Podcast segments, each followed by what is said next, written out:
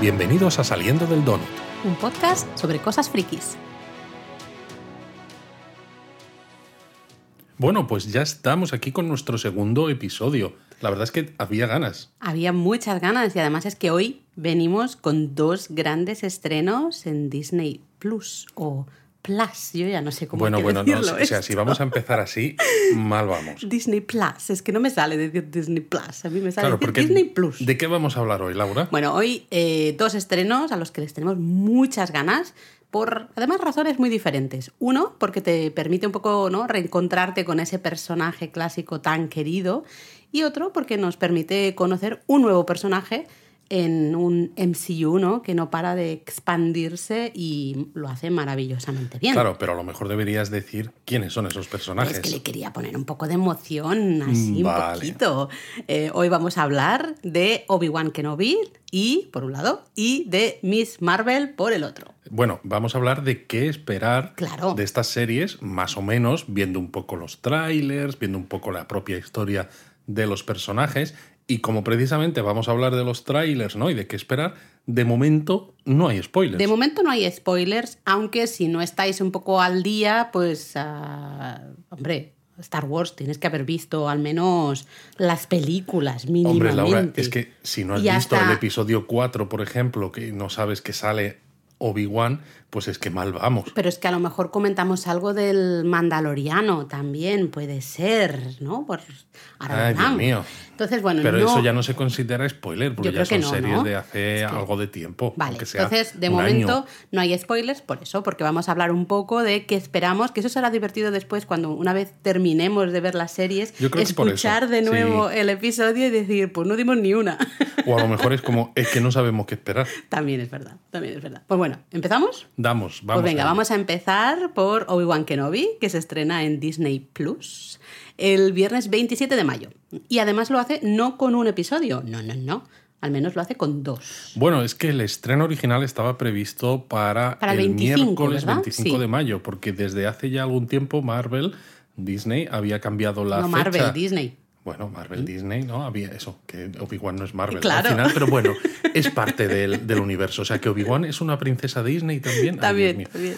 El caso es que eh, estaba, estaban todos los estrenos, se habían cambiado miércoles. Sí. Y no sé por qué, en este caso, se retrasó dos días y salió el propio Iwan McGregor, ¿no? En un vídeo diciendo.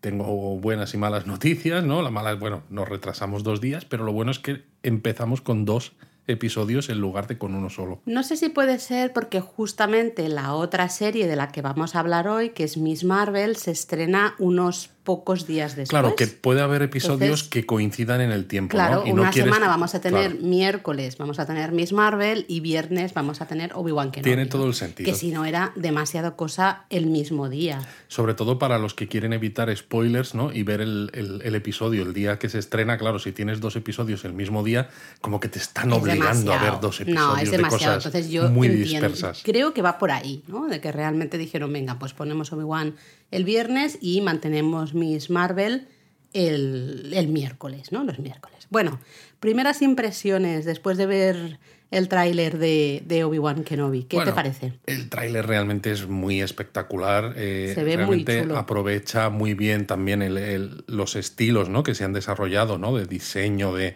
naves, de ciudades, ¿no? Como Coruscant y todo esto en los últimos tiempos y los efectos especiales que se hacen ahora que realmente quedan maravillosos, ¿no? Eh, comparas lo- la precuela, por ejemplo, de George Lucas, ¿no? Los episodios del 1 al 3 y cantaban muchísimo más, ¿no? Aquí Bueno, ha es que quedado se pasó muy un poco de frenada, eso daría para otro episodio, ¿no? Pero creo que se pasó de frenada en querer hacerlo todo Digital. digital, ¿no? Cuando hemos visto y en la actualidad que al final lo que mejor funciona es eh, usar lo digital, ¿no? Justamente, claro que sí, es una tecnología fantástica, pero a partir de algo que sea más o menos real o lo más real posible, ¿no? Exacto. Volver a hacer maquetas o volver a hacer, ¿no? No sé, al final Sí, intentar... integrar las cosas mucho mejor, ¿no? Para que realmente estén al servicio de la historia y que no simplemente sea como pasaba en el episodio 4, ¿no? De Star Wars, ¿no? Ese terror tecnológico que has creado, ¿no? Mm. Que decir, no se ofusque con este terror que decía Darth Vader.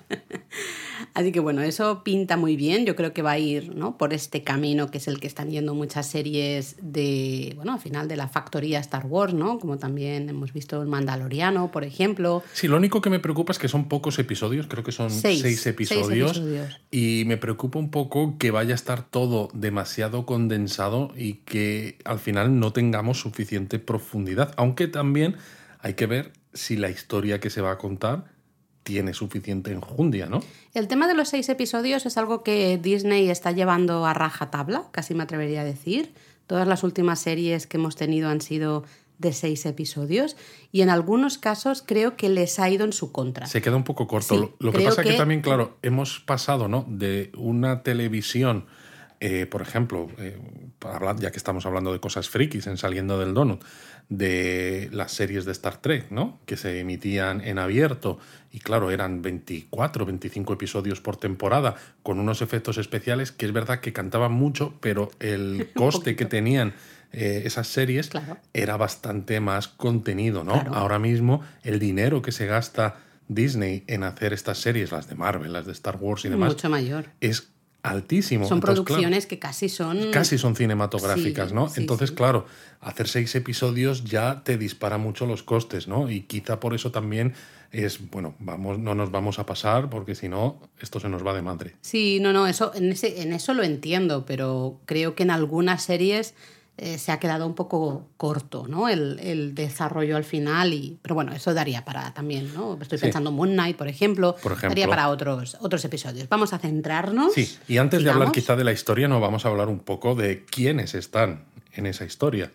A ver, bueno, ¿quiénes están en esa historia, Luis? Bueno, está Obi-Wan. Digo yo, porque si no, imagínate. Y claro, el pobre Ser Alec no puede estar porque ya lleva unos cuantos años muertos, el pobre señor. Pero recuperamos al fantástico Iwan McGregor, que salía en esa trilogía de las precuelas, ¿no? En los episodios 1, 2 y 3. Eh, que también, ahora, luego podemos hablar un poco de ello, ¿no? También vuelve eh, Hayden Christensen. Christensen. Christensen, siempre lo digo mal.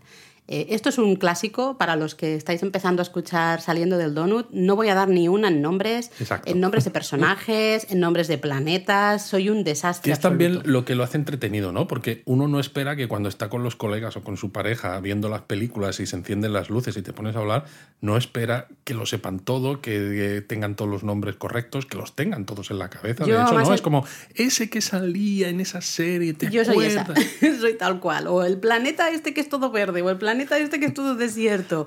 Eh, es decir, que es un podcast muy realista, muy de cómo puede ser pues la vida normal. Pues sí, sinceramente, ¿no? Entonces, bueno, tenemos estos dos grandes actores que vuelven en sus papeles ¿no? originales. Hayden viene, claro, como Anakin Skywalker. Bueno, Darth Vader. Que sería ya Darth Vader, claro, termina como Darth Vader. Aunque es verdad que salen algunas escenas en el tráiler, ¿no? En las que se ve cómo le colocan partes de la armadura y se escucha esa respiración por ahí, me pregunto yo si realmente va a salir tanto como parece, a pesar de que los dos actores no han estado haciéndose fotos en photocalls y esto, ¿no? en premieres y estas cosas. Eh, o yo creo que simplemente va a ser un guiño, porque, bueno, luego hablaremos de la historia, pero claro, eh, da la sensación de que son más importantes los inquisidores. Yo ahí sí que no tengo ni idea y es algo que tengo ganas también que me cuentes un poco. No, tampoco tengo yo mucha. Porque no tengo mucha, mucha idea, pero sí que entiendo que al final la serie está relacionada con Darth Vader porque claro, ¿no? Es el gran, no sé si error, pero el gran momento de Iwan, de Iwan McGregor, de Obi-Wan Kenobi, ¿no? De eh, eh, de dejar ahí que se muriera, ¿no? Realmente Anakin, que ya estaba completamente ido al lado oscuro. Bueno, el gran error es no matarlo del todo. Depende, claro, para mí no, para mí es dejarle ahí y que, claro, lo pillan otros, ¿no? El, gran error es, la falta de un buen entrenamiento, aunque se puede decir que, claro, que Obi-Wan no tenía nada que hacer eh, en contra del emperador. Para mí el gran error es dejarle. ¿no? Dar por, o sea, darle no tenía, por no tenía tanto poder como el emperador y además había que tener en cuenta que el propio Anakin estaba de lado oscuro hasta el cuezo. Sí, pero bueno, creo, ¿no? Al final tenemos que creer en, en lo bueno, ¿no? En la, no sé, en que de todo se sale, por decirlo de una manera, y creo que la serie va a ir, ¿no? Va a girar bastante eh, alrededor de ese momento, ¿no? Diferentes razones, cada uno lo podemos ver de, de manera. Pero bueno, diferente. además de Iwan McGregor y Hayden Christensen, hay algunos actores más interesantes. Bueno, más nombres interesantes que tampoco voy a saber decir seguro, pero tenemos el chico de que, bueno, yo especialmente lo conozco por Eternals, pero ha hecho bastantes, ¿no? Muchas otras cosas, como Claro. Kumail Nanjiani, creo que Nanjiani, es ¿no? sí. el, el nombre. O también me hace mucha ilusión saber que está eh, Sung Kang, que para los que os guste eh, Fast and Furious, pues sabréis que es Han de Fast Claro. and Furious, y ahí también va a aparecer, entre muchos otros nombres, Bueno, bastantes sale caras Mo- conocidas. Moses ¿eh? Ingram, ¿no? Que es esta actriz que salió también en el Gambito de Gambito de Dama, que es una de las que sale más prominentemente en el tráiler, ¿no? Esta Sí. inquisidora Sí. de raza, bueno, de, de piel negra.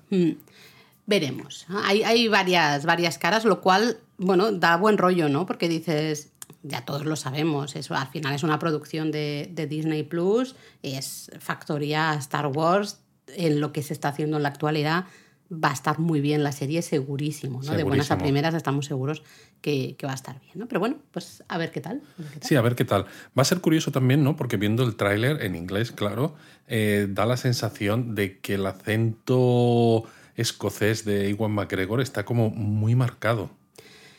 Yo espero que se haga un poco de justicia con el personaje al final de Obi-Wan y que, que Ewan McGregor pueda mostrar un poco O más. sea, yo te hablo del acento y tú me empiezas a hablar del No, personaje. porque creo que está relacionado. ¿Tú crees? Creo que sí. Creo que el que, que Ewan McGregor en esa trilogía de las precuelas, ¿no? Mm, estaba, no sé, si mal dirigido, mal Eh, guionizado. bueno, era un- para mí Una un combinación desastre. de todo, Para ¿no? mí fue un desastre. Primero, ¿no? Ese episodio 1 con el pelo corto y la coletilla esa que les hacían, hacían llevar a los, a La los aprendices. esa. Me- me- bueno, o sea, te- te- terrible. Sobre todo, claro, porque en el episodio Diálogos 4, muy absurdos. en el Em, episodio 4 conocemos a un Obi-Wan que es un hombre sabio, un hombre calmado, un hombre justo. Y claro, no- para mí, dices, evidentemente sé que no, los efectos especiales no permitían rejuvenecer ¿no? a, a Alec Guinness, ¿no? ni siquiera ponerlo digitalmente sobre otro actor. Dices, está muy bien, el casting me pareció estupendo de Iwan Claro. McGregor como Obi-Wan, pero realmente no sentí que fueran el mismo personaje. No, para ni nada. sentí tampoco que, que hubiera un arco de personaje que dices, vale, el del episodio 1 no tiene nada que ver con el del episodio 4, pero a lo largo de esta trilogía de precuelas vamos a ver cómo El- va llegando a ser este, ¿no? Y sí, se ve un cierto crecimiento también, claro, porque matan a su, a su maestro Mm. al final del episodio 1, que dices también, qué desastre, no tienes a Liam Neeson haciendo de Qui-Gon Jinn, que dices, joder, fantástico. Pues no sé, o casi no lo pones directamente Claro, y ya está. y no lo pones directamente nos lo y ya está, ¿no? Y luego, sobre todo, que, que no tiene casi enjundia, ¿no? Nada. Dices, vale que es un maestro, pero casi parece como que, bueno, le han nombrado maestro porque el suyo se ha muerto Y mira, se pues ha quedado. y como ha conocido a Anakin, ¿no? Y tiene que tener un maestro, pues mira, pues Obi-Wan te toca ser maestro aunque no estés preparado, ¿no? Sí, yo entiendo que evidentemente en esas precuelas, claro, Obi-Wan es más joven, ¿no? Con lo cual entendemos que va a ser más eh, inexperto, ¿no? En algunas cosas, pero de verdad a mí me pone de muy mal humor cuando vemos esas eh, películas. Hace tiempo que no las vemos ahora. Habrá que volver a verlas Habrá para que el volver a verlas.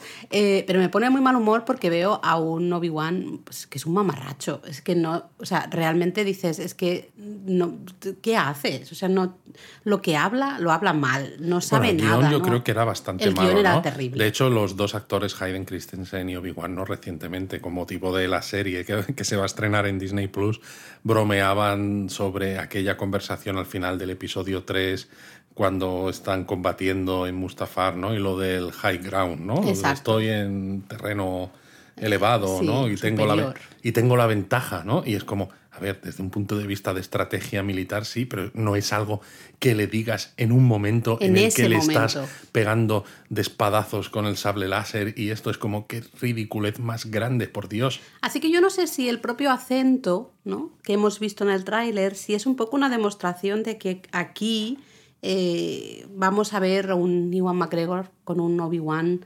diferente. ¿no? Yo es lo que espero, que se haga justicia un poco al, al personaje, a ese Obi-Wan joven, ¿no? que, que es lo que tú decías, es que no encaja de ninguna manera con el Obi-Wan del episodio Nada, 4, cero. ¿no? para nada. Pero bueno, tú has hablado antes de los inquisidores. Sí, Yo reconozco que no tengo ni idea de esto, para nada, así que cuéntame un poco. Bueno, yo es que tampoco sé mucho, ¿no? Y dices, joder, pues vaya podcast, ¿qué vamos, Sí. ¿qué vamos a hacer? ¿no? Pero es eso, no queremos tener que ser súper expertos de todo, porque al final cuando uno habla de esto, pues va, va tomando pues píldoras de información de aquí y de allá, ¿no? Las va integrando en su conocimiento y dice, anda, mira, qué interesante, ¿no?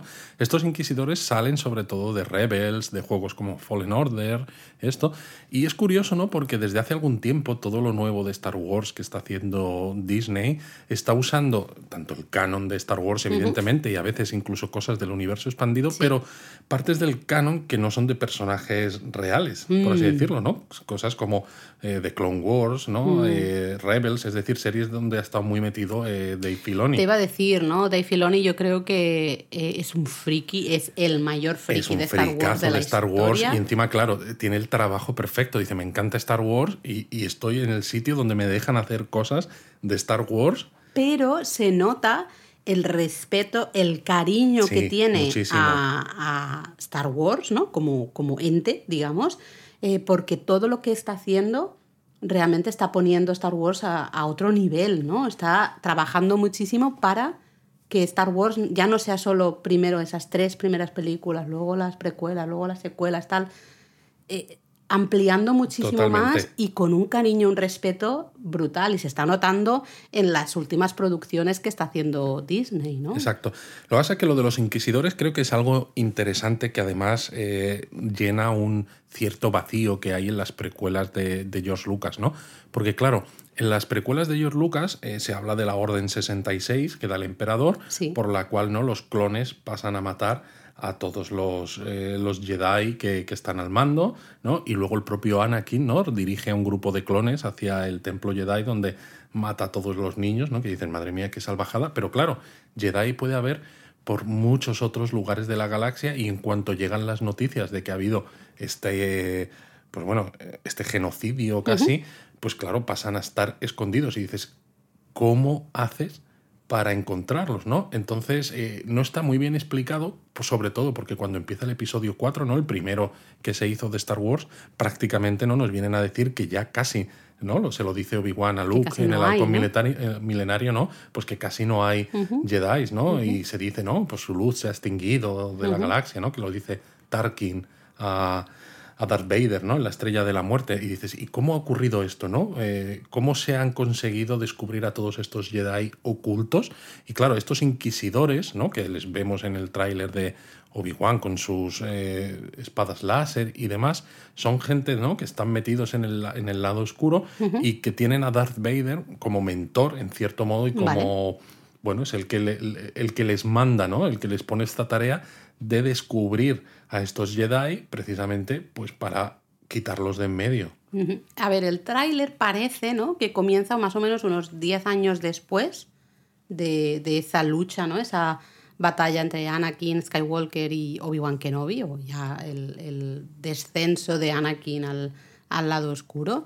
Eh, claro, yo lo, lo que decía, ¿no? A mí me parece un momento de gran importancia para el personaje de Obi-Wan Kenobi. Creo que va a ser un poco lo que va mm, de lo que va a ir la serie al final, de ese momento en concreto. No sé, esa es mi apuesta, ¿eh? no tengo ni idea de nada. O sea, no tanto de ese momento, pero... De las repercusiones y del cómo él como maestro... eh, O sea, que se- tú crees que Darth Vader va a tener más protagonismo en la serie. Yo creo que no tanto, fíjate. Yo espero que sí, porque también creo que el pobre Hayden se, merece, se merece un poco eh, poder hacer un papel un poquito Hayden. mejor. Hayden, perdón. ¿Veis? Es lo Bueno, os no sé cómo se pronunciará exactamente bien, pero creo que es Bueno, más Hayden. Hayden que Hayden. Em, justamente, ¿no? Que, que pueda ofrecer algo más, que pueda ofrecer eh, divers- caras un poquito diferentes al, Caras, al pero si, vas a, si va a salir con el casco. Bueno, Digo ya- yo, vamos. ya me si Darth. Vader, salir con el casco. Caras no ofrece. Bueno, ese es el tema, ¿no? ¿Qué, qué vamos a Veremos. ver de Darth Vader? No lo sabemos, ¿no? ¿Qué Yo vamos te digo, a ver? creo que puede ser un McGuffin de estos, ¿no? De, porque al final creo que los protagonistas van a ser los inquisidores, ¿no? Y da la sensación de que al final, ¿no? Por lo que se ve también en el tráiler, vemos a Obi-Wan, ¿no? Mirando con esos prismáticos, esos binoculares a Luke en Tatooine, ¿no? Es decir, comenzando como esa labor de, de, de protección, porque al final del Sí, de episodio ser el 3 maestro a las sombras, al ¿no? final del Esperando el episodio momento. 3, ¿no? Lleva a, a Luke a Tatooine para vivir con sus tíos, para apartarlo un poco Sí. del imperio y apartarlo del conocimiento de que existe un hijo de. dos hijos en concreto, ¿no? Pero aún no lo lleva eso a Tatooine, de Anakin Skywalker, que podrían suponer una amenaza porque podrían ser. eh, podrían. eh, Jedis también, podrían ser claro. Jedis. Exactamente, en ¿no? Entonces, claro, se muestra eso y se muestra al mismo tiempo como que los inquisidores de alguna manera descubren que Obi-Wan sigue estando vivo y que van a ir a por él, ¿no? Entonces es un poco como el gato y el ratón, ¿no? De cómo combinas el proteger a Luke Skywalker en Tatooine sin cuando encima a ti te están persiguiendo los inquisidores sin hacer que los inquisidores conozcan que Luke Skywalker está en Tatooine, ¿no? Porque dices, o sea, si yo estoy en Tatooine, los inquisidores lo van a descubrir. Bueno, yo creo Entonces, ¿cómo que es? probablemente no toda la trama va a estar en Tatooine. Probablemente. No sé si en el tráiler creo que se ve algún otro planeta, pero no te lo puedo decir. A mí me pareció. Bueno, ¿no? se- yo diría que la, zon- la parte del tráiler donde se ve como urbano, yo diría que es Coruscant, que es Vale. la capital imperial. ¿Y crees que habrá alguna referencia a Leia? Pues fíjate, yo diría que sí, porque al final con los trailers lo hablábamos en el episodio anterior, ¿no? Cuando hablábamos del tráiler de Doctor Strange 2 y las sorpresas, ¿no? Mm. Y que como cuando cuentas una cosa en el tráiler dices, vale, eh, puede ser importante, pero a lo mejor no tanto, y precisamente lo, Y vendrán im- otras sorpresas. lo importante es lo que te callas, ¿no? Exacto, Y aquí claro. estamos hablando de que Obi-Wan, al final del episodio 3, ¿no? Eh, eh, entrega a Luke a los tíos y entrega a Leia a Bail Organa, ¿no? Que es el, virrey de, de Alderaan. Y dices, ¿por qué en esta serie solo se nos está mostrando, ¿no? Eh, vale que, por- que Obi-Wan, claro, se va a Tatooine a proteger a Luke porque dice Sí. Leia está suficientemente Sí, bien protegida con esa senador, ¿no? identidad alternativa, ¿no?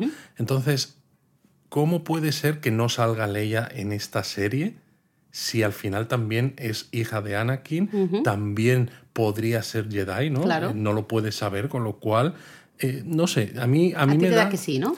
A mí me da que sí, sobre todo porque el tráiler no hace ninguna mención ¿no? a esa otra parte de los hijos de Anakin Skywalker, ¿no? Entonces me pregunto también si volverá Jimmy Smith, ¿no? El actor como Bail Organa, que Ay, ya ojalá. salía en, los- en la, en la precuela, en las precuelas, y también salió en Rogue One, si te acuerdas. Sí, sí, sí. el Entonces- padre adoptivo de el padre de Leia. adoptivo de Leia, sí. Entonces, no sé, yo creo que sería un puntazo, sobre todo además porque desde la triste muerte de Carrie Fisher, ¿no? Además, pues claro, el personaje de Leia ahora mismo se le tiene muchísimo, muchísimo cariño, ¿no? Entonces creo que sería también, a lo mejor no sale mucho, pero la, la hija de, de Carrie Fisher, ¿no? Que es la que también hizo como de doble en algunas escenas Eso del es. episodio 9, Eso es. pues a lo mejor, a lo mejor también hace, hace algo.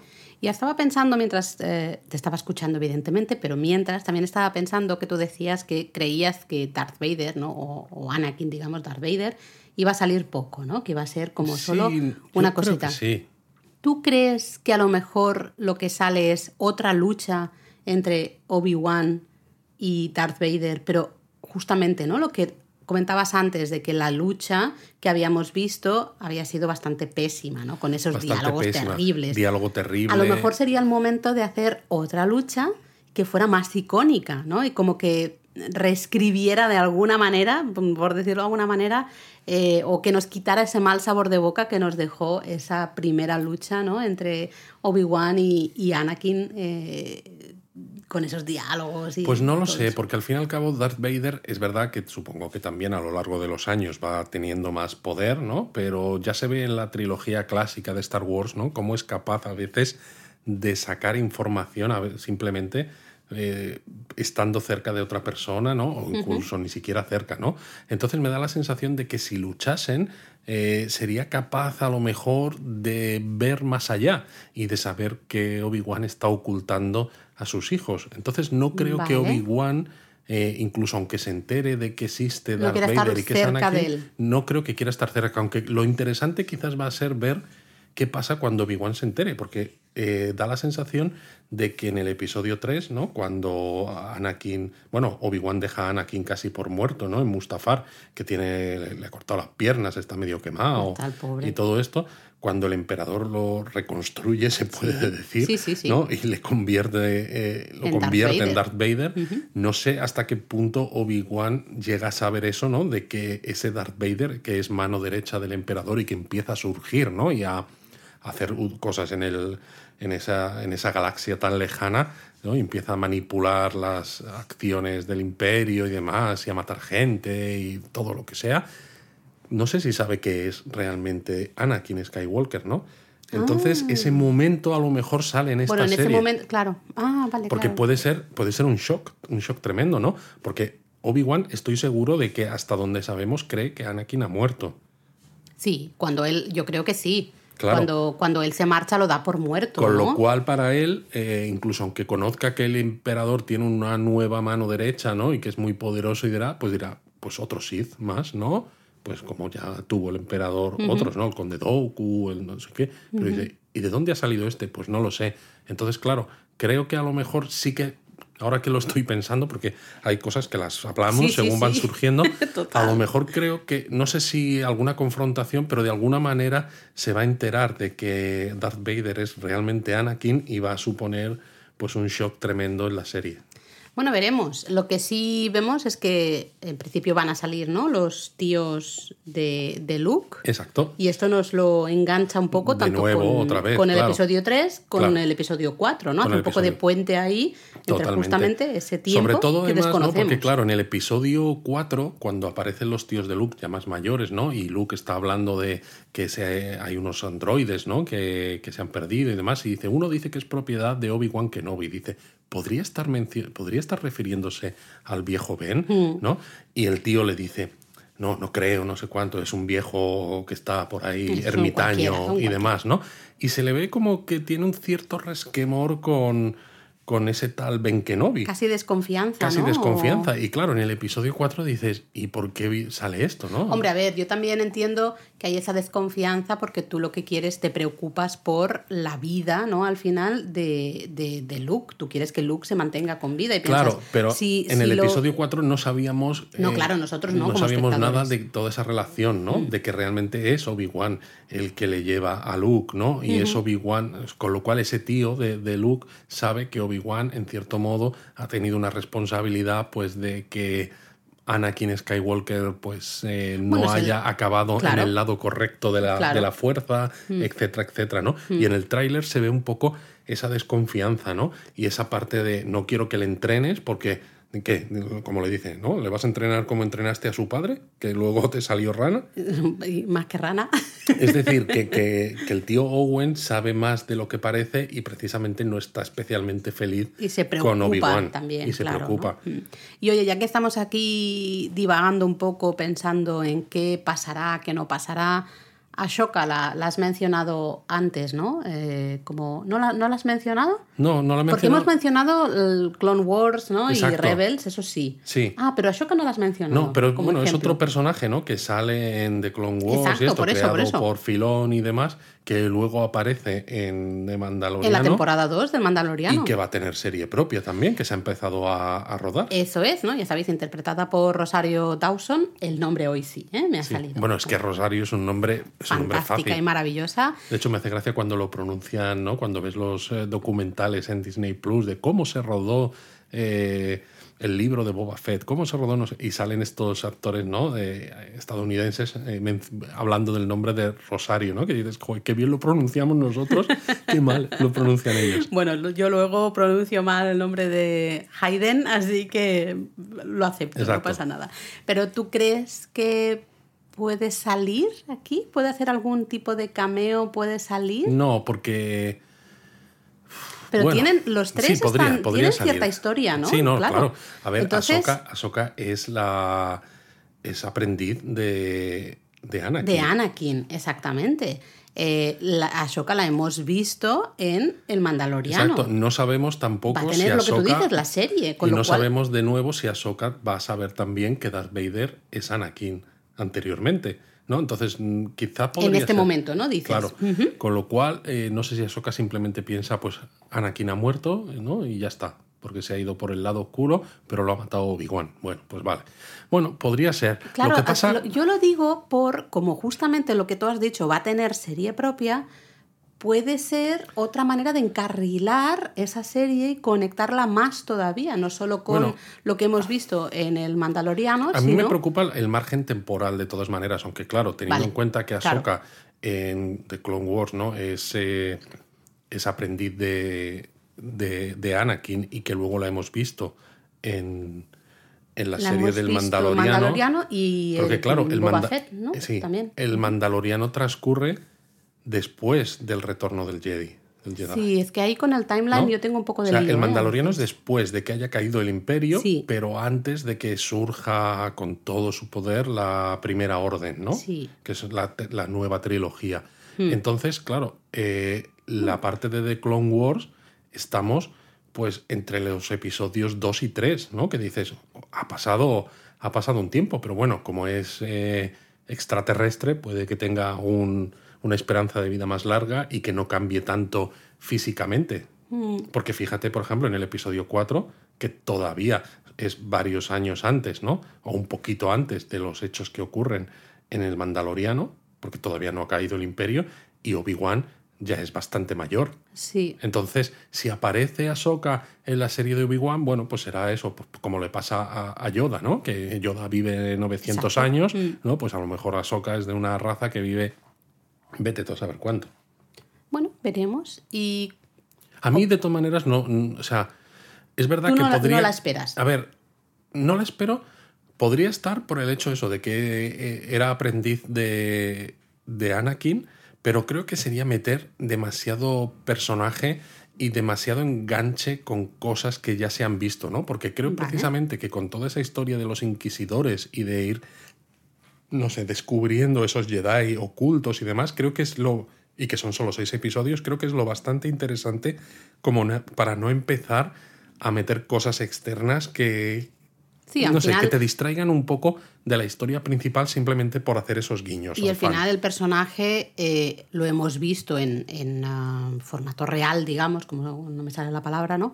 Eh, ya en lo que hemos dicho, Por ¿no? eso. En el Mandaloriano. Entonces Los no guiños es ya tan han ahí, necesario. no es tan necesario ahora. A mí, yo reconozco que a mí me gustaría. A mí me gustaría. Pero tú, porque eres muy fan y te encantan estos guiños. Bueno, pues sí, pero ¿para qué negarlo? Pero a mí me gustaría, no sé muy bien cómo encajaría, pero a mí sí me Pero gustaría. claro, yo que me pregunto, ¿no? Para terminar ya un poco de la disquisición Venga. sobre Obi-Wan, que cuál es el objetivo final de la serie, ¿no? ¿Qué, qué, qué pensamos? Mi objetivo es disfrutar de Iwan Sí, McGregor. Claro, pero ¿cuál es el objetivo de Disney Plus con, con la serie, no? Por lo que decíamos, es una serie corta Mm. de seis episodios. De momento no se ha dicho nada de si va a tener continuación o no, o si va a ser simplemente, ¿no? Un- Seis episodios y punto. Entonces, sabemos cuál es el resultado final, evidentemente, porque prácticamente casi todos los Jedi desaparecen. Es posible que veamos a esos inquisidores matando a varios Jedi, ¿no? Eh, pues para ir entendiendo su papel en la historia, precisamente. Sí, sí, es sí, posible que, bueno, que se centre eso, en la persecución de Obi-Wan. en ¿no? ese momento y, y en luego cómo Obi-Wan intenta equilibrar el tengo que escaparme de ellos, tengo que conseguir quizás matarlos yo a ellos, ¿no? En lugar de que ellos me maten a mí y eh, distraerlos, distraer la atención de Tatooine.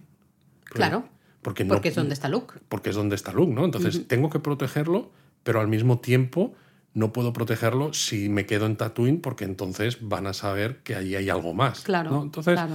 quizá vayan A por ver, ahí. realmente pueden, tienen mucho espacio para hacer cosas, hasta realmente alcanzar, digamos, los hechos del episodio 4. Hay, pueden contar muchas cosas. Hay mucho vacío ahí del que podemos sacar, sacar historia. Está claro que hay muchos años, ¿no? Eh, luego, claro, en el episodio 4, de todas maneras, no se cuentan ciertas cosas, ¿no? También. No se ve que Exacto. Darth Vader tenga un grupo de inquisidores ni nada. Entonces me da la sensación que a lo mejor esos inquisidores no llegan mucho más allá, ¿no? Vale. Porque entonces si llegaran, o sea, si siguieran estando activos, pues por un lado no Deberían tendría haber senti- aparecido, ¿no? en las películas. Aunque no tiene mucho sentido que estén activos porque ya se han cargado a todos los Jedi, ¿no? Eh, Bueno, veremos, veremos. Tenemos ganas. Pero claro, tope, también ¿eh? hay una cosa. Ah, yo iba ya a no, pasar a- No, porque fíjate, estaba pensando ¿no? que en no. el episodio 4 eh, Darth Vader no sabe que Obi-Wan sigue vivo, ¿no? Es decir, también se sorprende en cierto modo, con lo cual puede ser que en esta serie, ¿no? Si esta serie son solo eso, una temporada y no hay más, que acabe con Obi-Wan a lo mejor como fingiendo su muerte para que Darth Vader crea que ya está muerto y que no tiene que seguir persiguiéndole. Vale, lo que pasa es que, bueno, sí podría ser, claro, porque Obi-Wan vive... Porque tú eh, imagínate, o sea, si Obi-Wan eh, resulta exitoso contra los inquisidores y se los carga, vete tú, ¿no? Por decir algo, Darth Vader, que es como el jefe, sabría que eso ha ocurrido porque sus inquisidores han muerto y entonces diría, bueno, pues tengo que tomar las riendas yo, pues voy a ser yo el que vaya a destruir a Obi-Wan, ¿no? Entonces, en cierto modo, la única manera de que Darth Vader, digamos, se quede tranquilo y piense que todos los Jedi han desaparecido es creyendo que Obi-Wan finalmente ha sido asesinado por sus inquisidores. Porque si no, o sea, si sus inquisidores no le dicen claramente Obi-Wan ha muerto, siempre vas a tener el run run en la cabeza de hay alguien que a lo mejor el día de mañana me puede suponer un problema. Y enlaza con el hecho de que Obi-Wan se convierta ¿no? en, justamente en Ben y que no use la fuerza realmente. Pero Exacto. claro, al final la fuerza es un poco como un, un faro, ¿no? De eh, aquí hay alguien que está usando Claro, quizás la porque fuerza. en esa galaxia tan lejana, eh, igual que García es el apellido más común en España, pues Kenobi es un apellido súper común, ¿no? Porque claro, uy, se ha cambiado de Obi-Wan a Ben, pero sigue Sí, siendo la verdad Kenobi. es que esto es un poco como lo de Shang-Chi, ¿no? Que es, Es que- oye, mm, ¿te cambias el nombre en serio a esto? Eh, de Obi-Wan Sí, a poco de Ben risa. Kenobi. Ok, vale, ya está, ya nadie te va a reconocer. Nadie te va a Tranquilo. reconocer, exacto. Porque Bueno. no ha habido un Kenobi famoso, ¿no? Que nadie Nada, te va a preguntar, oye, ¿tienes tú algo que ver con No, ese Obi-Wan? yo no, no, ¿o quién? Obi-Wan, no, No. no, no sé nada yo. Bueno, 27, viernes 27 de mayo, queda nada y menos. Queda nada y menos, la esperamos con ganas, pero Muchas bueno, ahora hay que hablar de la otra serie que decíamos al principio, ¿no? Porque Que luego en un par de semanas después se estrena Miss Marvel, se estrena el miércoles 8 de junio. Exacto, y esta sí que va a ser en miércoles. miércoles. Eh, yo tengo muchas ganas de ver esta serie, cada vez me están entrando más ganas porque reconozco que no sabía absolutamente nada de Miss Marvel como personaje y un poco de, de su historia en los cómics, ¿no? Ya lo hemos dicho, no soy... Bueno, es posible que haya gente que nos escuche, porque aunque sea solo nuestro segundo episodio, espero que haya mucha gente que nos escuche, así que Laura, a lo mejor puedes contar un poquito, unas pinceladitas de Sí, un poco es, de eh, lo que he ido, claro, porque yo me he picado, ¿no? Diciendo, ostras, ¿quién es Miss Marvel, ¿no? De qué va, al menos en los cómics, ¿no? De lo que sabemos un poco. Bueno, sabemos que es Kamala Khan, Eso es. una chica de unos 16 años, creo, si no recuerdo mal, de origen pakistaní, ¿no? Ella es fan absoluta de Capitana Marvel, Al menos al principio. al menos al principio. También es fan de los Vengadores, es Sí, una... de los superhéroes. De los superhéroes en general, es una fricaza eh, del cupón. Ella escribe ahí también sus historias y Sí, el fanfiction. eh, este. fanfictions y sus dibujitos, ¿no? Y creo que también es muy interesante su historia porque tenemos esa mm, encrucijada, por decirlo de una manera, ¿no? Esa- esos, esos, ah, esas dudas de encajar en Estados Unidos, ¿no? Eh, como joven de 16 años que es, sin traicionar sus orígenes, ¿no? De Pero sus- a veces creo que además la encrucijada es más allá, ya no solo por eso que dices tú, sino también porque, claro, cuando tú creces en Estados Unidos, ¿no? Una sociedad democrática, liberal y esto, eh, como adolescente, con una serie de, bueno, de experiencias, ¿no? Determinadas, ¿no? Pues eso, eh, instituto, con todas las fiestas. El Instituto Americano, Claro eso que es. Estela, el Instituto Americano, ¿no? A veces no es tanto que tú quieras no traicionar tu herencia, sino sobre todo a veces lo que se puede sentir como una imposición por parte de los padres, que claro, ¿no? Los padres Bueno. sí que han vivido muchos más años con esa herencia cultural porque han vivido en Pakistán, ¿no? Y sobre todo la edad. Yo creo que cuando tienes 16 años lo que quieres es formar parte de ese grupo. ¿no? Claro. Y el grupo es el grupo quién es para Kamala Khan? Pues sus compañeros de instituto.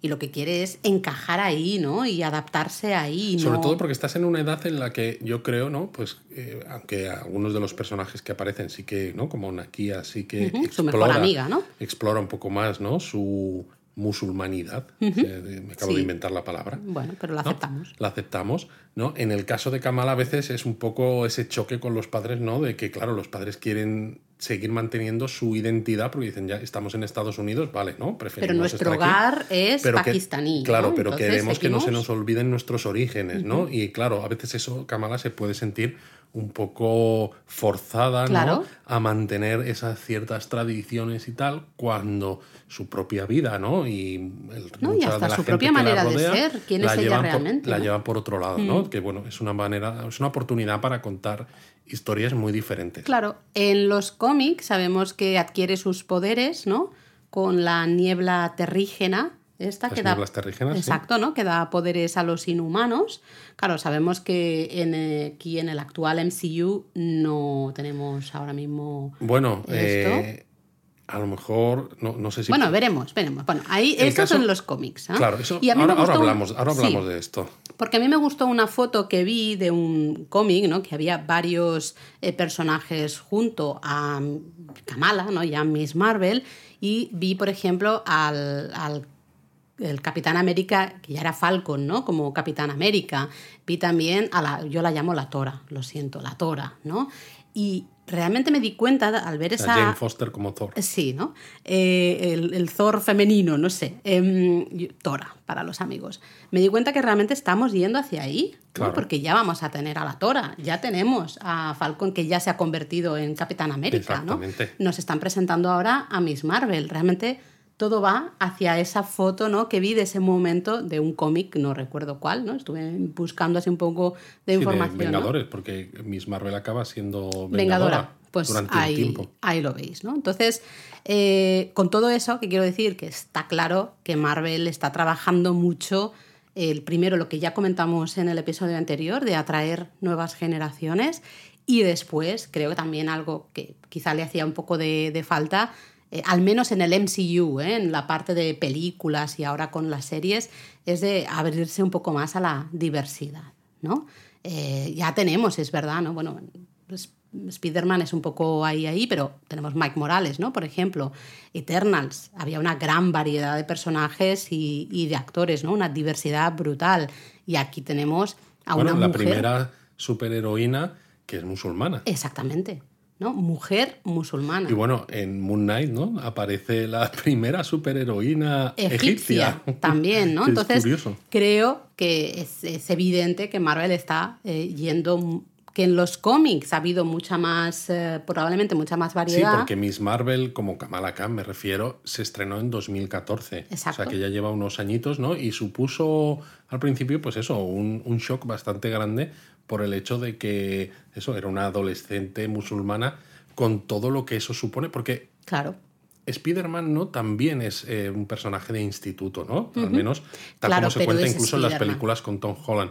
Pero claro, al final... Es uno de los personajes. No, y ya no solo eso, sino que Spider-Man, eh, y no por hablar del color de su piel ni nada de eso, pero bueno, o quizás sí, quizá porque es blanco y demás, ¿no? En, en Queens eh, está totalmente en, metido en lo que es la cultura estadounidense, digamos, mayoritaria, ¿no? Entonces, aunque es adolescente y es eh, de instituto, ¿no? Y eso supone, pues bueno, también ciertas ciertas eh, cosas que se pueden contar, ¿no? De pues, sus responsabilidades como superhéroe y sus responsabilidades como, como, estudiante adolescente, sus amigos, su relación con su tía. O sus necesidades también, ¿no? Exacto, ¿no? Pero claro, aquí tenemos a una persona, ¿no? Que dices, vale, está más o menos en esa misma edad, pero es que, claro, tiene todo ese tirón, ¿no? De su herencia pakistaní, sus padres, eh, su mejor amiga. Eh, y también es verdad que Spider-Man es un personaje clásico. y aquí tenemos Miss Marvel, que pues hay mucha gente que de buenas a primeras no la conocemos, ¿no? Exacto. Eh, entonces, bueno, pero de la misma manera yo tampoco conocía mucho Moon Knight, por ejemplo, y en cambio me ha fascinado, me ha gustado mucho la serie. Pero vamos, yo sí que creo que está siendo importante, ¿no? Eh, el tema de la diversidad. Esta diversidad, exacto, mm. y sobre todo como una manera de atraer nuevos fans, en, en, el caso me refiero niños y adolescentes, por esa representatividad, ¿no?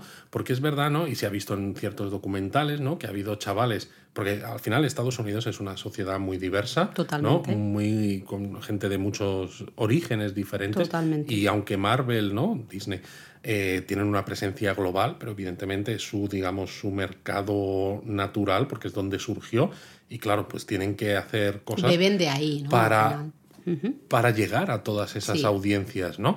Y es importante, ¿no? Y se veían esos documentales, decía, que había niños, niñas, ¿no? Pues eh, de esas edades o incluso más pequeñas que decían, anda, qué bien, ¿no? Que hay una superhéroe que se parece a mí. Exacto, yo creo que la representatividad es muy importante, especialmente para para niños, ¿no? Para que adquieran eh, roles, ¿no? O, vean opciones de futuro. Estamos hablando, evidentemente, estos son historias de ficción, ¿no? Superhéroes y demás, pero el mensaje es súper positivo para esos niños, ¿no? Y esos adolescentes de ostras, mira, ¿no? Kamala eh, puede hacer todas estas cosas, si ella puede, yo también puedo.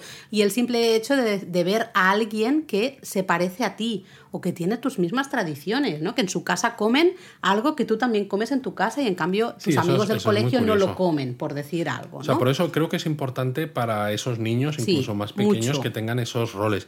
Pero luego creo que es importante también desde el punto del contar historias para los adultos. Mm porque al final lo que haces es ampliar un poco el abanico y que no todos los personajes, ¿no? las propiedades de Marvel, en este caso, porque estamos hablando de Marvel, sean exactamente iguales. ¿no? Y te pongo, por ejemplo, mi caso. Eh, a mí, por ejemplo, uno, me encanta Iron Man desde pequeño. Quizás en ese caso, ¿no? Pues yo tengo una mente como más ingenieril, ¿no? Soy ingeniero y, claro, me gusta mucho la tecnología. Entonces, ver esos cómics de Iron Man donde que tuviera poderes o no era lo de menos, ¿no? Lo importante es que tenía una mente capaz de hacer esa armadura con un montón de gadgets. A mí me fascinaba, ¿no? Cuando Iron Man no era un personaje popular, ya era mi personaje favorito desde, desde pequeño, ¿no? Pero luego en tiempos recientes, ya más adulto, ¿no? Pues, por ejemplo, uno de mis personajes favoritos es Capitana Marvel. Me encanta. Que es una mujer. Que es una mujer y dices, pues no tengo yo mucha, mucha relación con esto, ¿no? O, por ejemplo, me gusta mucho todas las últimas eh, series que ha habido de cómics del, Capitán América, ¿no? Sobre todo, por ejemplo, la de Imperio Secreto, ¿no? Cuando sale el guiño este que aparece también en Endgame, cuando dice lo de Hell Hydra. Vale. ¿no? Ah, es, esa, es, esa, serie. Me parece brillante. Y dices, Capitán América, un tío rubio un tío de ojos azules, un tío, pues, el clásico americano. Mazado, a ver, mazado, sí, fuerte sí, porque es un superhéroe, ¿no? Pero, vale, pero es eso, con la bandera, ¿no? En el de, Estados Unidos en su, en su traje. nosotros tampoco, ¿no? Es que no me encaja nada y sin embargo me encanta. O fíjate, por ejemplo, Thor, ¿no? Yo no leo los cómics de Thor demasiado, me, bueno, me cansan un, un poco, pero por ejemplo, la serie en la que Jane Foster era Thor, es uno de mis cómics favoritos. Fíjate, Justo cuando sí, cuando es ella, ¿no? También, mm. claro, porque está enferma de cáncer y demás, ¿no? A lo mejor pienso... Bueno, también historias más adultas que pueden encajar historias más, adultas. Entonces creo que es muy importante, ¿no? Que haya mucha diversidad de personajes, eh, independientemente de edades, de religiones, de colores de piel y eso, porque Miss Marvel, por ejemplo, también me encanta en los cómics, me lo paso muy bien leyéndola y no tengo absolutamente nada que ver ni por edad, ni por religión, ni por país. Entonces creo que para un adulto está muy bien tener eh, muchas opciones diferentes. Bueno, es que es lo que te iba a decir, eh, se amplían las historias, se amplían los detalles de cosas que puedes hasta, entre comillas, aprender sin darte cuenta, ¿no? Eh, Para todos los que dicen ¿no? que el cómic es como algo menor, ¿no? Realmente se puede aprender muchísimo. Claro, claro, claro. Entonces, para los adultos es súper positivo y para los niños y, ¿no? y adolescentes o preadolescentes es casi necesario, me atrevería a decir, ¿no? Esa representatividad. Así que apoyamos un poco esa diversidad que está habiendo y por eso creo que es un, unos buenos pasos que está tomando Marvel ¿no? en este sentido, al menos en lo que son las películas y, las series. Muy de acuerdo. ¿no? Eh, antes he hablado brevemente de los poderes ¿no? de, de Kamala. que los obtiene como por las nieblas terrígenas, porque ya es inhumana, ¿no? Y es capaz, con esos poderes, como de cambiar su forma, de pues agrandar. Por ejemplo, una de las imágenes típicas de los cómics es cuando eh, agranda su puño, ¿no? Que sale también. parece que se ve, se ve en el tráiler. Se ve en el tráiler también, Vale. Mm. ¿no? Pero en el tráiler se ve como un origen de los poderes un poco diferentes que ha causado cierta controversia con los fans. Claro, eh, parece un brazalete, ¿no? Da la sensación de que es un brazalete lo que, sí, sí. lo que le va a dar los poderes. Entendemos que esa niebla eh, No terrígena no va a salir. No, claro. Además tiene, tiene sentido, porque si recordáis, eh, hace unos años hubo una serie de los inhumanos. Cierto. Claro, Claro. hubo una serie de los inhumanos que fue terrible, donde además hay un punto curioso, aunque bueno, mejor no lo cuento porque entonces No, no, no, hemos dicho para todavía nada de spoiler, spoilers, sí, ¿no? da El igual. caso es que es eso, hubo una serie de los inhumanos que fue un desastre de audiencia, de historia, de todo. Nunca la terminamos, ¿verdad? No, no la terminamos. Vale, la empezamos ahora a estaba ver y- y ni pensando yo la diciendo, no terminamos la de lo mala- terminamos. de lo mala que era. Y claro, ahora mismo eso significa que lo que es Marvel, ¿no? En su universo cinematográfico, y yo creo que durante varios años, a los inhumanos, eh, sobre todo en la Tierra principal, ¿no? Mm. Porque se habla de multiversos, ¿no? Pues la nuestra, creo que no los vamos a ver ni en pintura, creo. ¿no? Y si los viéramos, creo Será que algún tendría guiño y que no haber- podemos decir más. y creo que tendría que haber algún tipo de, de, no sé, de historia nueva para integrarlos, ¿no? Entonces está claro que no Que había, que, encajaba. había que buscar otra manera de darle esos poderes, ¿no? Exacto. De hecho, Kevin Feige hablaba de esto, ¿no? Bueno, la showrunner de la serie, ¿no? Decidió cambiar el origen de los poderes, ¿no? Como se ve en el tráiler, estos brazaletes, con todo el apoyo de la plana mayor de, de Marvel, incluso de la creadora de los cómics, ¿no?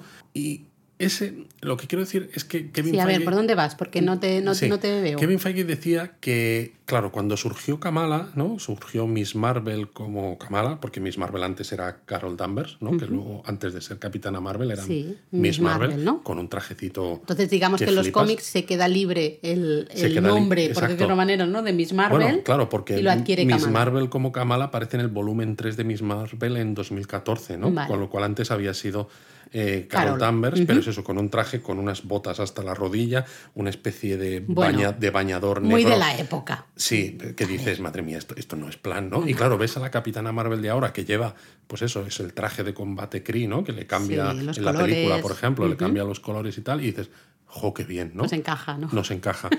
Y bueno, que me, que me lío, ¿no? Y decía Kevin Feige eso, que claro, en aquel momento, en 2014, las historias que había en el universo Marvel de cómics, ¿no? Pues una lucha contra Thanos, ¿no? Que luego las nieblas terrígenas pues acaban expandiéndose por toda la Tierra, pues tenía sentido, ¿no? Si querías contar la historia de un nuevo superhéroe, que por ejemplo su, su origen fuera esas nieblas terrígenas que se habían extendido por toda la Tierra, en este caso Jersey, ¿no? Jersey City, que es donde vive, donde vive Kamala. Pero claro, en el MCU pasa lo mismo. Cuentas historias que encajan con el estado actual del universo cinematográfico de Marvel, ¿no? Y en el universo cinematográfico de Marvel ahora no hay inhumanos, con lo cual tienes que darle un origen a esos poderes que encaje con lo que se ha estado viendo hasta ahora. Y esos inhumanos ahora mismo, pues no tendría sentido. Además, yo creo que lo que está haciendo muy bien Marvel es tomar ¿no? muchas cosas que hay en los cómics y adaptarlas justamente a las historias que necesita o que quiere contar en la, en la gran pantalla. No tiene, no tiene que ser lo mismo. No, no, y hemos claro que no. visto, y hemos visto muchos guiños de cosas de, ah, mira, esto sale en los cómics a lo mejor de forma diferente, o esto, ¿no? Simplemente toman prestado de aquí de allá, de, de- de todo, porque claro, en cómics hay O sea, yo muchísimo. creo, yo creo que es lo que está tomar. haciendo bien Marvel ahora, porque está usando toda su, toda su riqueza de historias, de, de- de orígenes y demás, para que sirvan a, a la historia que quieren contar Claro, en el MCU, claro. en lugar de decir, tenemos que meter esto sí o sí, porque es como salen los cómics, ¿no? Que a es veces decir, es el problema que hay en la competencia, lo siento, pero a veces son un poco demasiado... la distinguida competencia. Sí, eh, un poco demasiado así, ¿no? Pero bueno, eh, volvemos al tema de los poderes. Brazalete. Sí. Vemos en el tráiler que es un brazalete, ¿no? Lo que le da el, Sí, se ese enciende, poder. hay como una luz así de color morado y demás, ¿no?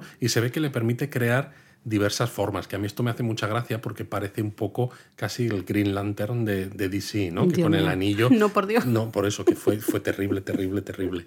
No queremos. Y, pero claro, una de las formas que crea es ese puño grandote que es tan icónico de Kamala, ¿no? Oye, y hay una teoría que yo he escuchado por ahí, pero no reconozco que no, evidentemente no tengo ni idea, ¿no?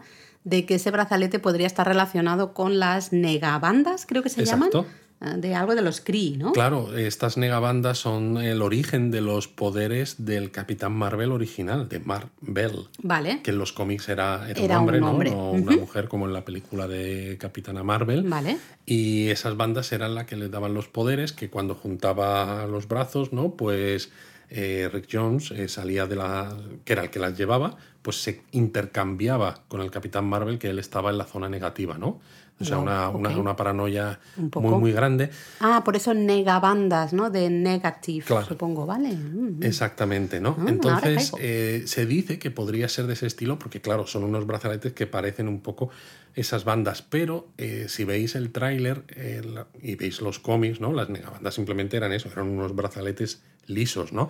Y el brazalete que lleva... A mí es que me recordó mucho a los anillos de, de es lo, que te, es lo que te iba a decir, ¿no? Está como mucho más decorado, ¿no? Sí. Como los propios anillos, Y hasta ¿no? el color que desprenden y Totalmente. demás. A, a mí, lo que pasa es que, fíjate, tiene cierto sentido, creo, para mí, que pueda tener relación con los Kree, el origen de, esas, de esos brazaletes. Bueno, de- porque eso está muy enlazado con la propia Capitana Marvel, ¿no? Claro, y además hay que pensar que la segunda parte de Capitana Marvel, ¿no? que está ya prevista, eh, Marvel la anunció, se va a llamar The Marvels. Entonces sale Capitana Marvel, ¿no? Sí. Eh, Carol, Danvers, pero sale también eh, Mónica, ¿no? Mónica Rambo. Ujú. que la Sí. vimos en, en WandaVision. ¿Cierto? Y va a salir también Kamala Khan. Entonces, ¿tú te acuerdas que al final de Capitana Marvel, eh, cuando manda a John Borg, ¿no? John Borg a- de vuelta a, a Hala, que es el mundo natal de los Kree, ¿no? Y le dice que le diga a la inteligencia suprema que va a ir a por ella. Sí. Que lo que quiere es liberar a, a- a- liberar a los Kree del yugo este de la inteligencia suprema, ¿no? Entonces, digo yo que la película de The Marvels a lo mejor algo tendrá que ver con esto y si las, los brazaletes de Miss Marvel en la serie tienen que ver con esto, con los Kree, hay una excusa para que se junten en esa película. Vale, con lo cual tú crees que aquí, claro, nos están presentando el personaje, evidentemente, Claro. ¿no? De, de Kamala como, ¿no? Y Sí, con lo cual Marvel. la historia creo que simplemente está, está claro que tendrá que haber algún malo, ¿no? De alguna manera, pero Sí, creo pero que va a ser se va a centrar simplemente más en ella. en la parte personal, exacto, y en cómo integrar, ¿no? Su superheroicidad Te encanta hoy y crear este tipo de, sí, palabras. me encanta. ¿eh? ¿Cómo va a integrar ¿no? eso con su realidad como adolescente, con sus orígenes, con su musulmana y sus padres, ¿no? Y Mm. cómo le oculta Sí. a sus padres ciertas cosas que hace, tanto como superheroína como adolescente viviendo En una ciudad de. Estados Unidos, claro, sí, ¿no? yo también Que- estoy de acuerdo. Creo que va a haber más de más de eso, ¿no? Más de esa realidad de, de esos sentimientos de, Creo que va a ser Kamala. importante esto. Y no tanto el hay que luchar contra no sé quién y algo, ¿no? Así súper mega heavy, mega importante.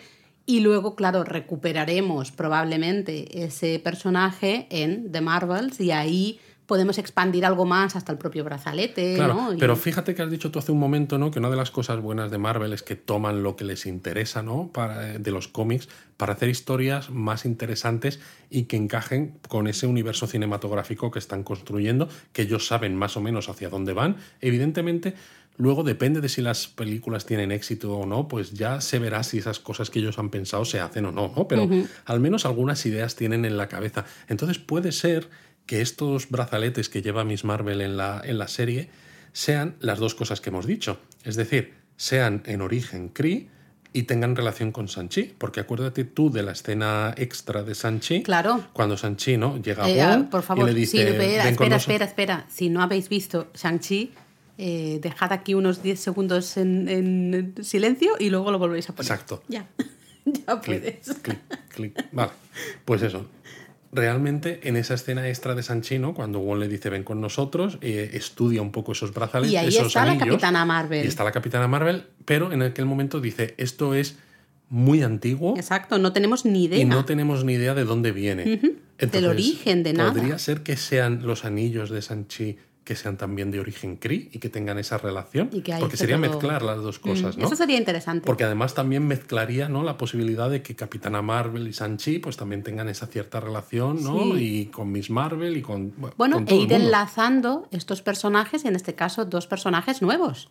¿eh? Porque Shang-Chi también es, es nuevo en este MCU y Kamala pues también va a Pero ser- luego hay otra nueva. cosa del tráiler que a mí me, me llama la atención y no sé si está puesto en el tráiler precisamente como guiño a cosas que pueden venir o es simplemente para algunos fans despistarnos, ¿no?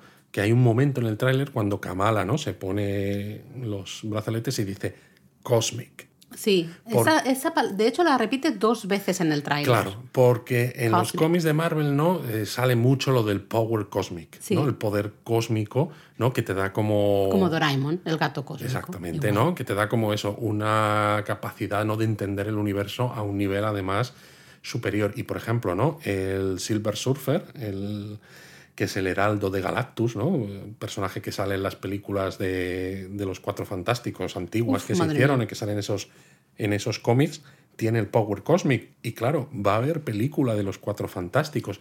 Entonces no sé si esa mención de Cosmic, de Kamala, es que a lo mejor ni Kree ni Sanchi, Nah, sino que esas bandas pues tienen, están imbuidas de este, de este poder cósmico y entonces a lo mejor lo van a juntar con la película de los Cuatro Fantásticos. Bueno, claro, no lo sé, he dicho, no, creo que es un guiño, pero ahora lo voy pensando y todas las opciones son posibles realmente. Es que todas las es opciones que pueden son hacer posibles. de un montón de cosas, es maravilloso. Y bueno, dejad otro rato porque vamos a decir, voy a deciros un spoiler. Tim, tim, tim, A ver, ¿qué spoiler? Otra posibilidad es que, ¿no? Hablamos de negabandas. No solo tiene relación con el tema Kree que hemos dicho y demás, sino si viene de la zona negativa, eh, a lo mejor la zona negativa también sale en los cuatro fantásticos, pero es que a lo mejor Mm. eh, también lo juntan de alguna manera, vete tú a saber, con la dimensión oscura De que Doctor aparece Strange, ¿no? Doctor Strange, ¿no? Dormammu, que vemos Clea en el final de, de la película, de la escena extra. Es que hay tantas opciones para hacer avanzar las historias y integrar a los personajes unos con otros La verdad que creo es que va a ser súper interesante ver cómo lo van a llevar. ser guionista de Marvel, ¿no? de este MCU, tiene que ser maravilloso, tiene que ser eh, fantástico Tiene que porque ser, sí, yo primero estás leyendo un montón, evidentemente, ¿no? Tienes que leerte un montón de cómics y hacerte un montón de como de eh, resúmenes, ¿no? Y cosas así. Pero es que las posibilidades que tienes son tantas y hay tanto que puedes hacer y tanto por explorar que, vamos, a los que decían, ah, es que mm, el MCU se ha acabado con Endgame, pues yo creo que no, aquí se No, nos vienen cosas menos. muy chulas. Ni mucho menos. Eh, lo que pasa es que estamos, claro, al inicio ¿no? de esa nueva etapa, sí, nueva nos fase. queda todavía mucho por, por conocer. Por, por construir. Y ¿no? efectivamente. Realmente, así que hay muchas ganas. Y oye, una pregunta también, porque claro, vemos en el tráiler que Miss Marvel es a fan absoluta, pero vamos, del todo, de, de Carol, ¿no? De, de Sí. Capitana. Sí, en esto como en los cómics. Sí, pero en los cómics sé que hay un- algún momento, porque creo que Kamala sale en Civil War, ¿verdad? Sí, bueno, Kamala, claro, salen muchas cosas, ¿no? Pero es eso, eh, hay una Civil War 2 Ah, donde, vale. Exacto, donde hay dos facciones, en este caso Iron Man vuelve a estar en una, el pobre, el pobre Tony Stark está metido, está metido en todas, pero la otra facción la lidera Capitana Marvel. Mm, y Kamala no está con Capitana Mm, Marvel, no. sino que está con, con, con Iron Tony, Man. exacto. Wow. Y precisamente en es ese, en ese también. momento como que pierde un poco ese, esa adoración que siente por, por Carol, ¿no? Y Bueno, es una manera de hacerla crecer también y de madurar. Ahí te iba a decir, ¿no? Justamente es como un poco metáfora, entre comillas, Claro, de no dejar sigues- de ser tan adolescente, ¿no? Bueno, Y- es que es lo que ocurre en la realidad, ¿no? ya en- Hay una edad en la que tú sigues a tus referentes, ¿no? A tus figuras eh, paternas, maternas, y llega un momento en el que tú formas tu propia personalidad, identidad tu identidad, y... dices, esto es lo que yo quiero, y a Sí. lo mejor no encaja con lo que mis padres... Y lo dejas atrás. tienen. Y lo dejas atrás sin más. Y llegará un momento en el que integrarás eso también y lo verás de forma positiva, Sí. aunque a lo mejor no coincida con tu forma Claro, de ver, ¿no? Entonces claro. eso, hay un momento en los cómics en los que Kamala, digamos que se aparta de, de Capitana Marvel precisamente por esto. Pues mira, ya que estamos hablando de esto, lo que te voy a pedir es que pienses alguna recomendación comiquera para, de- relacionada con Miss Marvel. Y esa la damos en el y nos episodio lo das siguiente. en el episodio siguiente. Me parece ¿Vale? bien. Y recupero de ahí para ir terminando ya este Sí, que episodio. llevamos una horita. Sí, nos está quedando un poco largo. Eh, es que nos ponemos a hablar y no Nos paramos. ponemos a hablar y eso que al final tampoco decimos nada. No, pero bueno. eh, recuerdo en el primer episodio te pedía alguna recomendación comiquera mm, relacionada con Doctor Strange, ¿no? Y hablando específicamente de la película Multiverso de, de la Locura, Hay, ¿no? hay bastantes cosas. Así que dime, porque yo los voy a apuntar, también creo que los podríamos poner en Discord, ¿no? Tú sabéis Vale. que tenemos un, un Discord, vamos a crear un espacio específico Me para parece- lectura parece de cómics, ¿no? Después de escuchar los episodios de Saliendo del Donut. Y yo digo aquí, ahora, en estos 43 años que tengo, yo ahora voy a empezar a leer los cómics que nos vayas recomendando. Ay, Dios mío. Y lo voy a ir pero esto es una comentando pre- esto también. Es una presión, Laura, tremenda. No, no, hombre, no. Pero a mí me hace ilusión decir, venga, pues es que en de lo que me casos recomiendas. puede haber muchas cosas, ¿eh? O sea, Bueno. yo voy a decir muchas cosas y tú luego lees lo Bueno, que de- quieras. pero si no, de lo que, de todo lo que digas, me- ya luego recomiendas uno por encima de todos los demás. Y ese es el que voy a atacar. No, no es tan fácil. A Bueno, ver, a ver, venga, algunas en- recomendaciones de Doctor Strange. Vamos. Vale. Aquí quizás habría que poner el- también el tema de spoiler. Mm, vale, eh, por si acaso, Por si spoilers. acaso. Spoilers. Porque va- vamos a hablar de cómics que tengan que ver con Doctor Strange, con Wanda y con algunos otros personajes que salen en la película. Entonces, en el caso de Wanda, por ejemplo, se podría empezar con la, la historia de Vengadores Desunidos de 2004, ¿no? Eh, Avengers Disassembled, porque es una historia en la que Wanda se vuelve un poco para allá, ¿no? Porque tan poderosa se vuelve un poco loca, y esto da lugar a Casa de M, House Ah, of M en este me han hablado 2005. de él. En Casa de M, Magneto y su familia gobiernan sobre los mutantes eh, y los mutantes gobiernan sobre los humanos, ¿no? Es decir, que Wanda ha reconstruido la realidad para además, eso, no tener ningún tipo de problemas, porque es eso, el Vengadores desunidos, Wanda, bueno, deja el, mundo hecho unos zorros, y en Casa de M eh, ya no solo están ellos, ah, digamos, al frente, ¿no? De la, de, la, de la Tierra, sino que ella vive con sus hijos. Es muy hex eso, ¿eh? Claro, es, es muy hex, ¿no?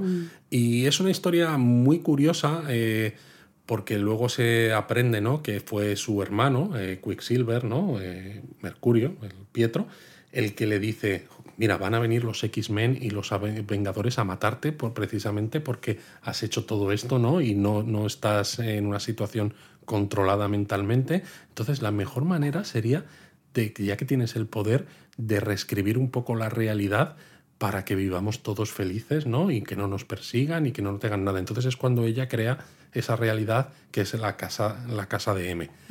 Y al final de Casa de M es cuando ella dice esto también que se ha hecho muy famoso, lo del No More Mutants. Sí. ¿no? Que es cuando se dan cuenta de que lo que ha pasado, que hay un, un pifostio final de Casa de M tremendo y acaba la historia habiendo cientos de mutantes en la Tierra en lugar de los cientos de millones que, que había antes. ¿no? Es una manera también de recortar el número de mutantes en el universo, en el universo Marvel. Que se les había ido de las manos, Sí, ¿no? Probablemente. y hay una curiosidad aquí, que hay un especial que se llama The Pulse, ¿no? un especial House of M, donde el dibujante, el Mike Mayhew, usó una foto del rey Juan Carlos de España eh, para dibujar a Magneto con su uniforme. Y claro, tú ves las dos fotos y es que es la misma pose, el mismo uniforme, con eh, las espadas, con los, eh, las estrellas de Capitán General. Y claro, la Casa Real Española montó en cólera y casi se lleva un, un pleito. Pues porque no fue sé por tela, qué, encima, tela, tela. encima.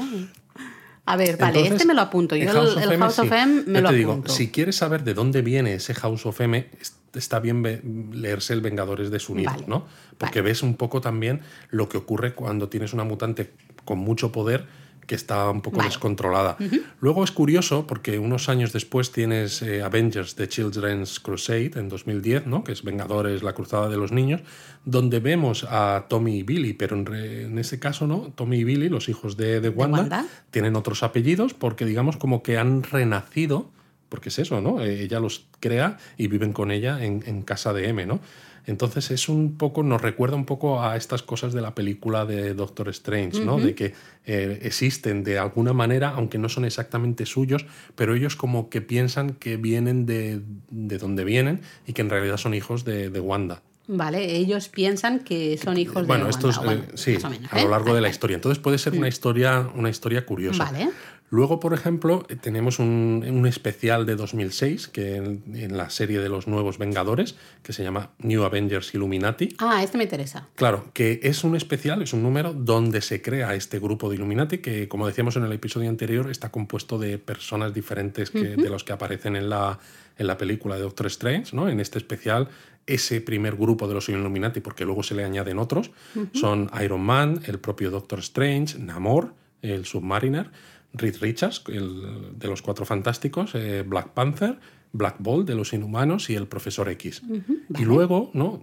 Eh, hubo una serie limitada entre 2015 y 2016 que se llamaba precisamente Illuminati, que ocurría detrás, después de las Secret Wars que hablábamos el otro día. Sí, sí, sí. Y entonces, hablando de esto, puede ser interesante ¿no? leerse también un poco la tirada de, del, del, escritor Jonathan Hickman en Nuevos Vengadores y Vengadores, sobre todo la primera, vale. porque iban, iban en paralelo esas dos series, ¿no? Uh -huh. Y en la primera, Nuevos Vengadores, es donde aparecen, van apareciendo los Illuminati, pero las dos series eh, confluyen en un momento en el que surgen estas incursiones de las que hablábamos en el episodio anterior, que dan lugar a ese evento que se llama otra vez Secret Wars de 2015, que son nueve números. Vale. ¿no? Que entonces ahí vemos un poco todo el tema este de las incursiones y demás, que esto da lugar luego a que exista este mundo de batalla, el Battle World, donde hay ya un montón de colecciones de personajes diferentes que transcurren en este mundo de batalla. Entonces esto quizá ya es un poco excesivo, pero leerse un poco el final, ¿no? Tanto de Nuevos Vengadores como de Vengadores de hasta 2015 y luego los nueve números de Secret Wars de 2015, creo que nos pueden dar algunas pistas acerca de hacia dónde se puede ir el universo Marvel a partir de ahora. Madre mía, me estás dando mucho trabajo, Luis. Sí. Luego, por ejemplo, te, nos podemos leer los primeros números de Los Jóvenes Vengadores de 2013, que es cuando sale América Chávez. Vale, si conocemos ¿no? un poco más el personaje. Efectivamente. Luego está, en cuanto al Doctor Strange, por ejemplo, en 2015 eh, hay una tirada de Jason Aaron, ¿no? que es un, un escritor que a mí me encanta, que es precisamente el responsable de Jane Foster como Thor. La Tora. La Tora. Entonces ese Doctor Strange está muy bien y recientemente además en 2021 ha habido una, un evento que se ha llamado La muerte de Doctor Strange, uh. que ha sido, ha, sido, ha sido curioso y ha sido interesante y justo acaba convirtiendo a Clea, ¿no? la que aparece en la escena extra, uh -huh. en la hechicera suprema. Vale. Y Clea, en, hay una serie que se llama simplemente Strange, de 2022, donde Clea es, la, hechicera la hechicera, suprema. suprema. Y ya puestos, ya para acabar, hay una cosita curiosa que se llama Dark Hall, ¿no? De 2021, que es curioso porque, claro, el Dark Hall, ¿no? Aparece en WandaVision al final, uh -huh. eh, tiene en importancia en Doctor Strange 2, y es un evento eh, curioso con episodios sueltos de diferentes como colecciones, ¿no? Porque tienes uno de Blade, tienes uno de Iron Man, y estos son números únicos, pero que todos comparten un poco eh, qué pasaría, porque son historias como ficticias, casi un what if, ¿no?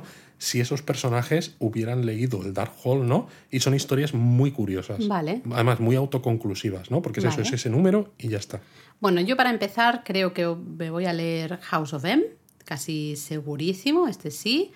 Eh, creo que le voy a echar un vistazo. Bueno, New Avengers, el tema de los Illuminati sí. me interesa, pero creo que me lo voy a dejar para más adelante.